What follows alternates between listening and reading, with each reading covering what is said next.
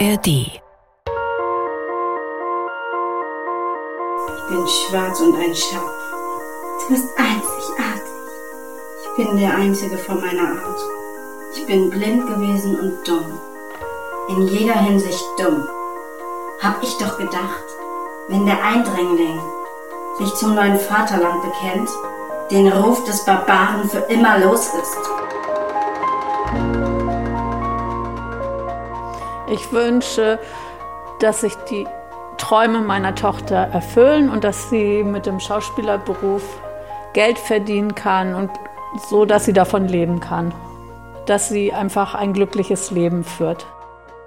Ich wünsche meiner Mutter, dass sie, auch wenn sie ein Kind hat, auch sich selbst nicht vergisst und dass sie lernt, Stück für Stück Abschied von mir zu nehmen und wieder mehr ihr Leben bejaht. Ich wünsche meinem Vater, dass er glücklich ist und gesund bleibt, aber auch, dass er meiner Mutter dabei hilft, immer mehr ein Stückchen von mir abzurücken und in seine Arme zu fallen, dass sie in seine Arme fallen kann und sagen kann, komm, jetzt sind wir mal dran. Wir haben es uns verdient. Ich habe das Gefühl, dass meine Eltern mich sehr gut begleitet haben, aber jetzt bin ich so weit, dass ich meinen eigenen Weg gehen kann und meine eigenen Fehler machen kann. Bäh. Bäh. Bäh. Bäh. Du bist kein braves Mädchen, Rona. Bäh. Bäh. Genau. Bäh. Ja. Bäh. Genau, den Ekel. Bäh. Bäh. Fass mich nicht an. Bäh. Bäh. Genau. Bäh. Ein schwarzer Schwarzseher an schwarzer Macht mit einem Kerzenleuchter in der Hand. Was soll der Blödsinn? Früher fandst du meine Witze lustig. Früher? Das ist schon lange her. Ich kann mich nicht mehr daran erinnern. Nachts, wenn ich nicht schlafen kann, denke ich über meine Rollen nach. Ich denke an die vollweise Charlotte, die ich gespielt habe im Kirschgarten. Ich denke an den Othello und in der letzten Othello-Szene spiele ich beide, Othello und Desdemona. Ich spüre die Wut von Othello, den Selbsthass und den Stolz. Ronas Welten Podcast von Julia Solowieva. Folge 3. Angekommen. In Ronas Welt. Also ich bin Tanja Bahr, ich bin 360 Grad Community Curator am Altona Museum. Ich bin zuständig für das Thema Diversität am Altona Museum und das heißt eben auch die unterschiedlichen Aspekte der Geschichtserzählung und das Thema Perspektivwechsel. Jetzt stehen wir vor dem jüdischen Friedhof in der Königstraße. Dieser Friedhof ist über 400 Jahre alt. Tanja erzählt mir hier von den ersten Schwarzen in Hamburg.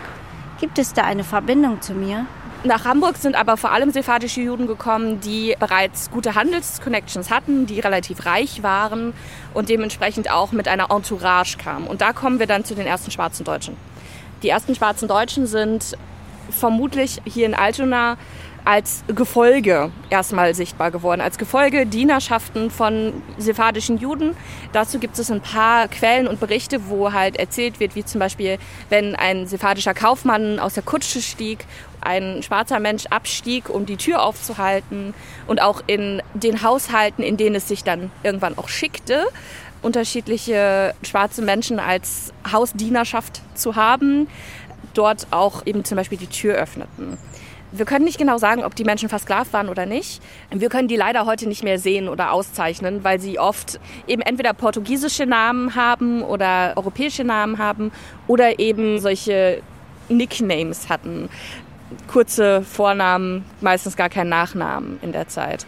Die Nachnamen waren eher den höheren Schichten vorbehalten. Tanja Aminata Bar habe ich im Altenauer Museum kennengelernt, bei der Ausstellung My Black Skin. Ich selber bin schwarze Deutsche und bin geboren 1994 in Duisburg. mitten im Ruhrgebiet. Ich bin auch ein Ruhrgebietskind durch und durch, durch meine Erziehung. Mein Vater kommt aus Mali, meine Mama kommt aus Deutschland, beziehungsweise meine Mama kommt eigentlich aus Schlesien. Ihre Eltern kommen aus Schlesien, zumindest zum Teil. Und ich glaube, mein Opa mütterlicherseits hat irgendwie auch noch niederländische Wurzeln. Eine ganz typische Mischung für das Ruhrgebiet von unterschiedlichen Herkünften, Kulturen, Religionen. Mein Vater ist leider sehr früh erkrankt und dann verstorben. Das heißt, von seiner Kultur habe ich leider nicht so viel mitbekommen. Ich wurde sehr assimilativ geboren und das ist auch ein Privileg beziehungsweise auch ein Problem. Das ist für meine Arbeit ganz wichtig, weil ich sehr oft mit Menschen zu tun habe, die selber marginalisiert wurden, also die in der Gesellschaft nicht so viel Zugang erhalten haben. Und da ist es manchmal ganz wichtig für mich im Kopf zu behalten, dass ich aufgewachsen bin oder ich auch so geboren bin, dass meine Eltern versucht haben, mich darin zu fördern, eigentlich vor allem deutsch zu sein ich denke, das ist auch eine gewisse Angst von vielen Eltern dieser Generation Kinder gewesen, dass die sonst eventuell diskriminiert werden, wenn sie ihre Andersartigkeit preisgeben. Es gab unter anderem nie einen großen Fokus auf meine schwarze Herkunft. Ich bin ein deutsches Kind und es wurde sehr stark darauf geachtet, dass ich keine Diskriminierung erfahre. Bei meiner schwarzen Herkunft, die war kein Thema. Die wurde nicht so empowered. Da wurde nicht so oft gesagt, das geht jetzt aber nicht. Das liegt wahrscheinlich auch daran, dass mein Umfeld, ich bin in einem sehr weißen Umfeld geboren, oft auch rassistische Erfahrungen nicht selber gemacht hat und sie auch als solches nicht versteht, wie ich sie heute natürlich, vor allem durch meine akademische Karriere, das muss man auch wieder dazu sagen, ich habe natürlich studiert, durch meine akademische Karriere auch nochmal neu einordnen kann. Also Vorfälle, die ich damals nicht so schlimm fand, die im Nachhinein echt ein bisschen gruselig waren. Ich höre zu, überlege, was ich jeden Tag einstecken musste. Ich weiß noch, dass ich in der Grundschule unbedingt lange blonde Haare und blaue Augen haben wollte, wie bei meinen Freundinnen. Ich wollte unbedingt jemand anders sein.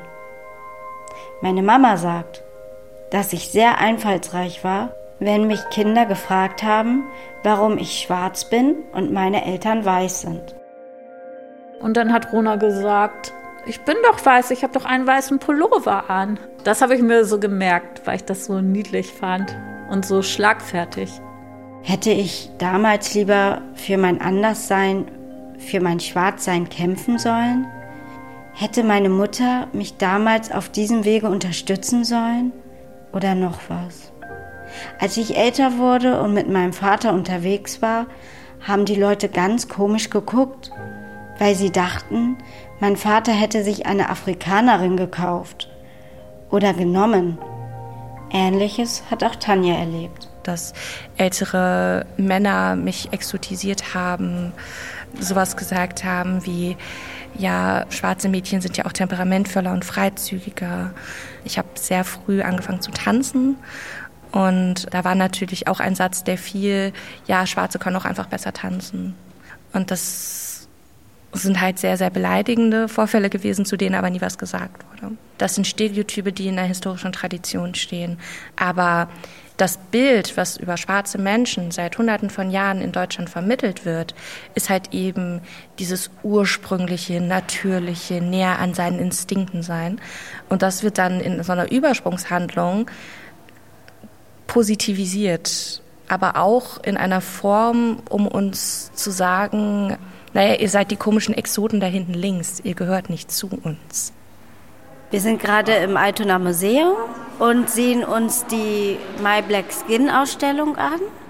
Es geht hier um viele verschiedene schwarze Menschen, die alle erfolgreich in ihrem Job sind. Sprich Anwältin, Koch, Ernährungsberaterin, solche Leute, die halt trotz ihrer Hautfarbe es geschafft haben, Anerkennung in ihrem Job zu bekommen. Bei Black Skin geht es ja um erfolgreiche schwarze Menschen im Heute. Und das sind ja nicht nur Hamburger, sondern das sind deutschlandweit Menschen, unter anderem auch Karamba Diaby, der ja als schwarzer deutscher Bundestagsabgeordneter auch im Bundestag sitzt. Ich bin weit weg von der schwarzen Community aufgewachsen und sie fehlt mir. Menschen, Menschen wie ich, Menschen, die eine ähnliche Geschichte haben. Nun habe ich sie kennengelernt. Tanja, Bradley, Diane und Gloria.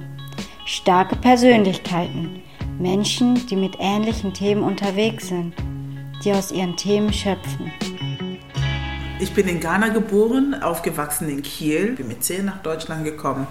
Aufgrund dessen, dass ich natürlich die deutsche Sprache nicht sprach, musste ich zwei Klassen wiederholen ähm, und war natürlich die älteste in meiner Klasse in der fünften und äh, habe trotzdem mich durchgekämpft. Natürlich, klar, Rassismus zu erleben war auch für mich Highlight, sage ich, weil vorher kannte ich sowas überhaupt nicht.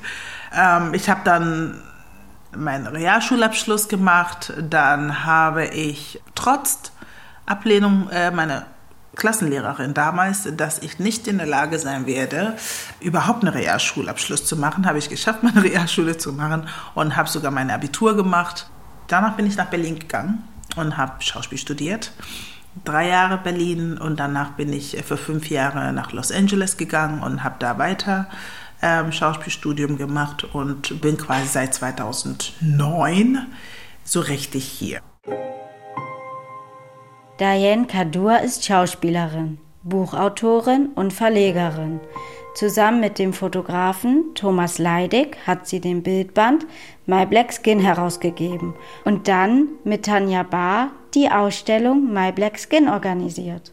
Weil ich hier in Kiel aufgewachsen bin, habe ich sehr, sehr viele Menschen um mich herum gehabt, die zwar alle Akademiker waren in Ghana, aber in Kiel haben die teilweise eben als Putzperson gearbeitet oder im Schlachthof.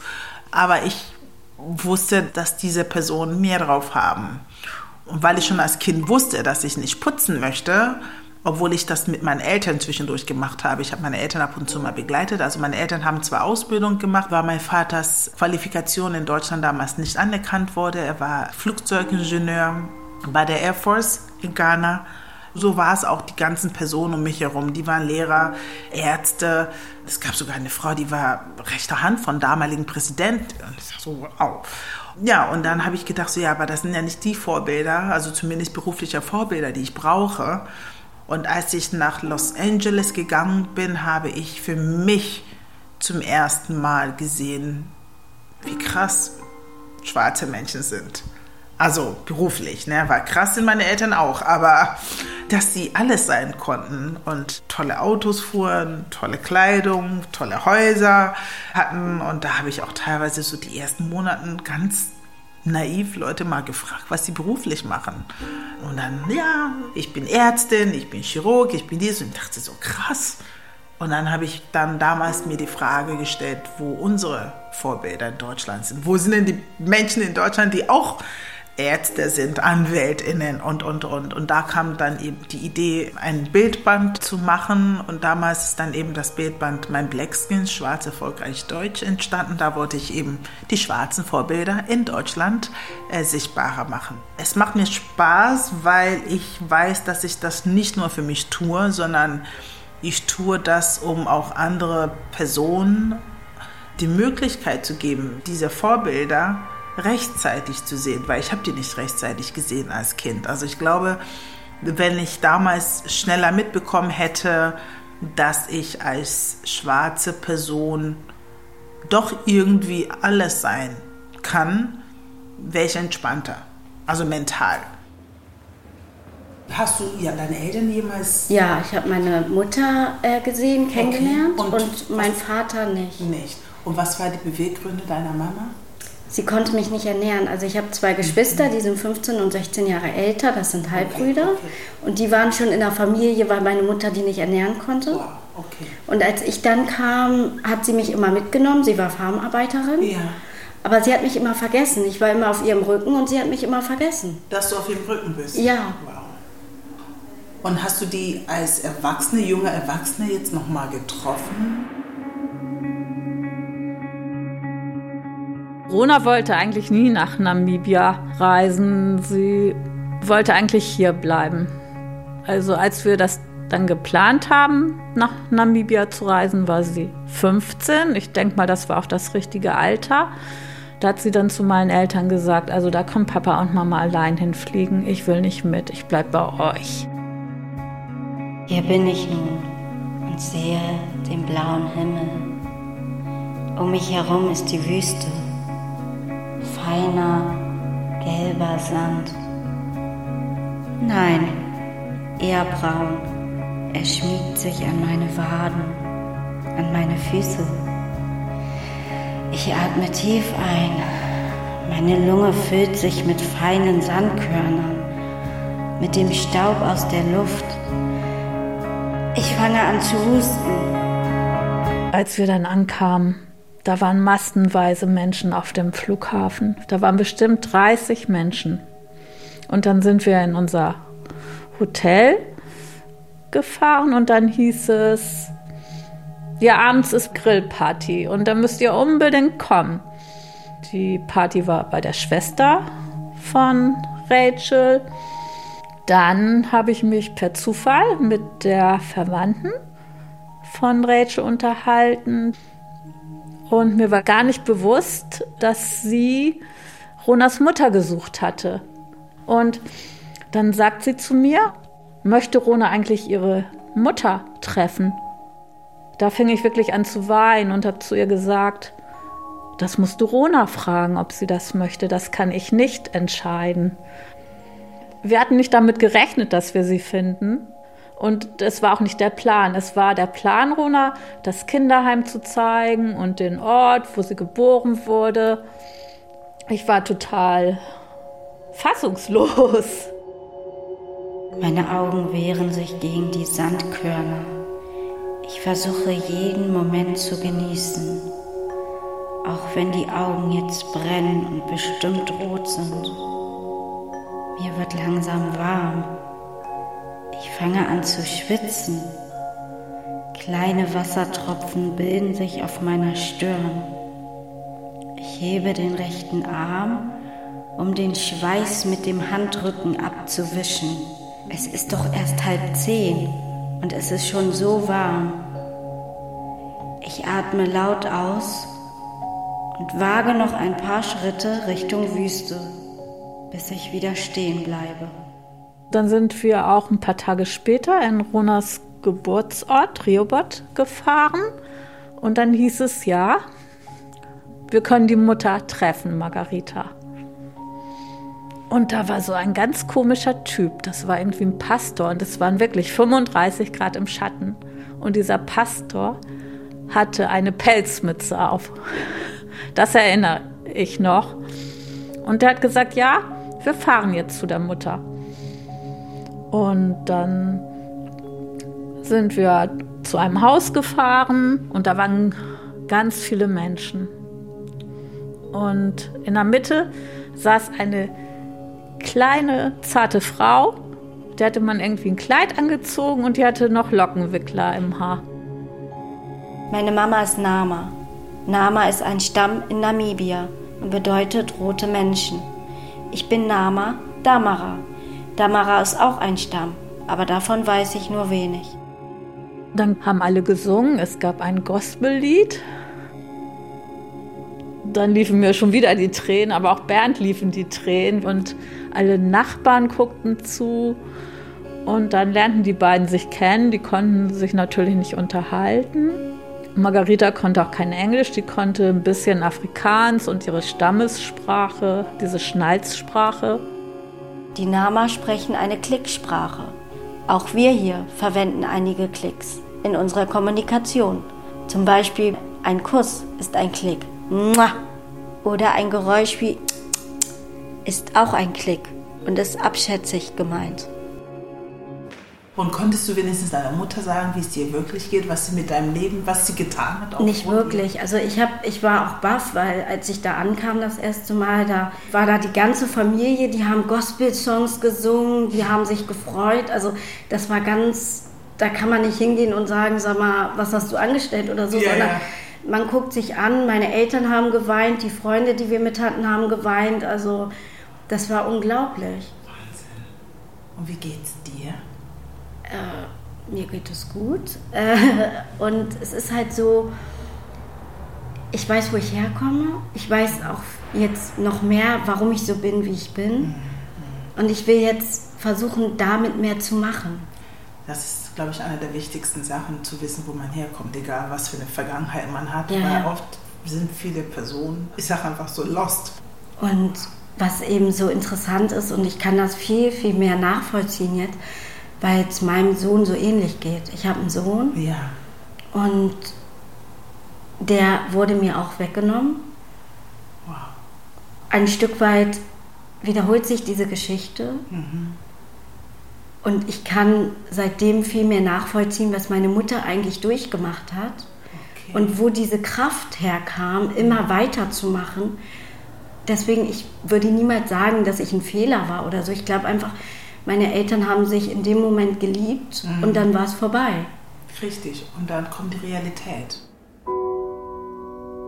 Und dann erzähle ich Diane die Geschichte von meinem Sohn Henry. Wie schwer die Entbindung war, wie er mit einer Geburtsverletzung zur Welt kam und wie er mir genommen wurde. Ich erzähle, dass die Eltern meines Freundes mich nie akzeptiert haben, dass mein Freund nicht zu mir gehalten hat, dass das Jugendamt und das Gericht mich nicht ernst genommen haben und dass ich jetzt Henry nur am Samstag von 10 bis 17 Uhr sehen kann. Und was ich bis heute nicht verstehe, was ich falsch gemacht habe. Einmal die Woche. Ja. Ich könnte heulen. Und ich habe ganz viele Gerichtsverfahren machen müssen. Und der Vater von Henry, der kann sich so verstellen. Und das war eben das Problem. Und man hat ihn ernster genommen als mich, weil er einfach älter war, dicker war, deutsch war, wenn du so willst. Und meine Eltern haben nie gesagt, dass das Rassismus wäre. Das ist furchtbar. Das ist ganz, ganz furchtbar. Vor allem, weil weiße Personen niemals verstehen, dass sowas Rassismus sein könnte. Die können Ja. das nicht verstehen. Die können sich das nicht vorstellen. Und das ist manchmal so verletzend, wenn weiße Menschen nicht biodeutsche Kinder adoptieren und die kapieren nicht, was diese Kinder durchmachen müssen. Ja. Die brauchen alle eine Schulung. Wie gehe ich mit meinem Kind um, das nicht so aussieht wie ich? Was, was für Trauma hat, äh, erlebt denn dein Kind, der seine Mutter nicht sehen kann? Seine erste Liebe, die Mutter. Und dann wird dein Kind von weißen Personen erzogen. Und die Mutter, die eigentlich da sein müsste, um dem Kind vielleicht eines Tages wiederum eine gewisse Aufklärungsarbeit zu bieten, was Rassismus angeht, ist gar nicht vorhanden. Und das Kind wächst auf und wird irgendwann mal überrascht, weil er dann doch nicht so aussieht wie alle anderen. Erbärmlich. Sowas macht mich echt wütend. Und sie gibt mir zum Abschied einen Rat. Aber erstmal musst du stark sein, hier, im Herzen und mental. So richtig drauf sein, weißt du, dann kannst du sagen, so, okay, jetzt bin ich bereit zu kämpfen. Weißt du, du bist eine schwarze Frau. Deine Vorfahren haben gekämpft, die haben sich nichts bieten lassen. Und jetzt sind wir hier, weil die so viel gemacht haben. Und jetzt machst du für deinen Sohn.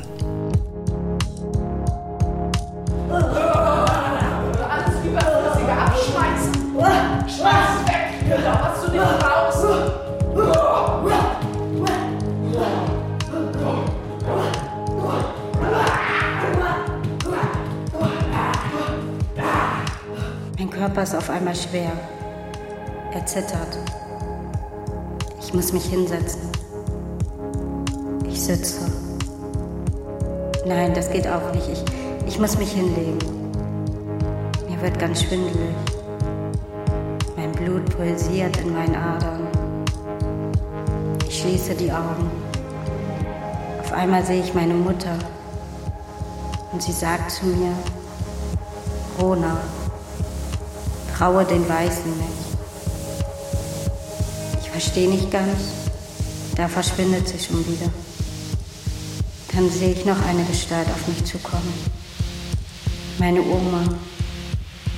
Rona, wir haben das Blut der Starken und der Menschen, die immer schon gekämpft haben. Traue den Weißen nicht. Kämpfe für dich. Sei für dich da. Nimm deine Hand und lege sie auf dein Herz. Du musst nicht dich immer beweisen. Du musst wissen, wer du bist und wo du herkommst. Gestern Nacht habe ich diesen Text geschrieben. Ich weiß nicht genau, woher die Gedanken kommen. Ich habe einfach die Augen geschlossen und habe an Ereignisse gedacht, an unfaire Sachen gedacht, an Dinge, an denen ich gar nicht schuld bin. Ich habe oft das Gefühl, dass ich hier zwar anerkannt bin, aber irgendwie auch nicht. Ja. Erlaubt dir, dass sich der Körper so regelt und streckt, wie das entstehen möchte. Ja, nimm den Atem mit, lass den Kiefer locker. Genau. Ja. Ah. Glaubst du, dass Gott gnädig ist mit einer Laiendarstellerin? Oder schickt er dich genau wegen deinen Verstellungskünsten in die Hölle? Himmel und Hölle, glaubst du das wirklich? Ich wurde religiös erzogen. Ich kann nichts dafür. Doch, du kannst es. Du hast es schon oft bewiesen. Ich bin derselbe geblieben. Ein liebenswürdiger Einbrecher im fremden Haus. Auf die Lorbeeren scheiße ich. Wie werde ich fertig damit? Wie höre ich auf, nach Schuldigen in der Außenwelt zu suchen? Wie finde ich zu mir und akzeptiere mich als unverwechselbares, menschliches Ich? Ich bin der glücklichste Mensch, den ich kenne. Das sage ich seit ungefähr sieben Jahren. Und es ist auch tatsächlich so. Ich bin so glücklich mit meinem Leben, mit meiner Entwicklung, mit den Menschen, die zu mir gehören. Also ich kann auch sagen, ich bin in mir der Mensch, der ich sein möchte. Gloria Boateng sitzt mir gegenüber. Mit zehn Jahren kam sie aus Ghana nach Deutschland. Wie ich bekam sie sehr früh ihr Kind. Über ihren schweren Weg hat sie ein Buch geschrieben. Heute ist sie Deutschlehrerin, Coach und Mitbegründerin des Vereins Schlaufuchs. In welcher Phase deines Lebens bist du denn gerade? Ich komme so langsam dahin wieder zurück, wo ich mal war, tatsächlich. Ich habe Negatives erfahren und bin sozusagen wieder zurückgekommen zu Kleinrona, würde ich mal sagen. Und jetzt so langsam, auch durch dieses Projekt, lerne ich halt immer mehr die Bausteine wieder zurückzuholen, die ich mal hatte. Ja, also ich sag mal, ein halbes Haus ist schon fertig. Es gibt halt noch Sachen, zu denen ich einfach stehen muss. Dass ich einfach sagen kann, ja, ich bin das Mädchen oder die Frau, die gerne ähm, 50er und 60er Jahre Musik hört, die gerne aussieht wie Leute in den 50ern und 60ern. Da bin ich noch nicht. Aber da möchtest du hin, dass du dann für dich das auch bejahen kannst, alle Anteile an dir. Ja, da möchte ich sehr gerne hin, weil ich eigentlich immer schon so war und, und das auch ein Stück weit gezeigt habe. Und es ist so schade, dass ich das sozusagen in eine Kiste gesperrt habe und geschrieben habe, erstmal nicht. Ich will diese Kiste wieder aufmachen und sagen können, so, jetzt ziehe ich das Kleid an, das bin ich und nehmt mich, wie ich bin oder lasst es sein. Und was brauchst du jetzt noch, um die andere Hälfte des Hauses bauen zu können?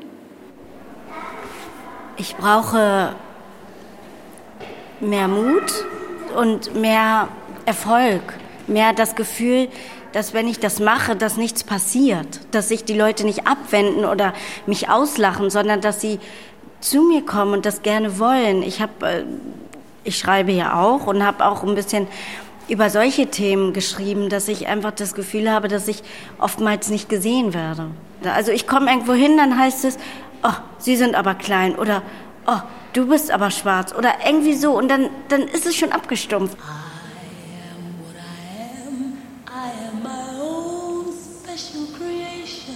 Aber trotzdem, und das ist wieder passend zu dir, mein Künstlername ist Gaynor. weil ich mochte Gloria Gaynor so gerne und habe gesagt, ja, dann nenne ich mich eben so, weil das, das ist auch etwas, das bin ich dann. Wir sind die neue Girlband, Gloria Gaynor. es gibt Momente, da bin ich auch. Und das ist meistens auf der Bühne. Ich liebe dieses Bild von Kirschgarten. Da bin ich auf dem Einrad gewesen und habe einen Monolog gemacht und dann stehe ich auf und bin einfach. Ich stehe auf der Bühne, ich habe was knallrotes an und ich stehe da und fange gerade an zu reden und dieses Bild, das ist einfach, das bin ich. Vielleicht braucht es noch Zeit. Es hat alles seine Zeit. Du bist auf einem Weg, wo du genau diesen Prozess vielleicht gerade durchläufst. Zu dir zu finden, zu deiner Größe zu finden und auch so einen Schutzschirm um dich herum aufzubauen, wo die anderen gar nicht so schnell an dich herankommen. Das ist so wichtig und das habe ich auch erstmal lernen müssen. Wir gehen ins Wohnzimmer. Hier hängt ein Bild von mir. Da bin ich circa so sechs Jahre alt und jetzt gehen wir zur Jukebox. Ich wähle das Lied von Gloria Gaynor, I Am What I Am, My Own Special Creation.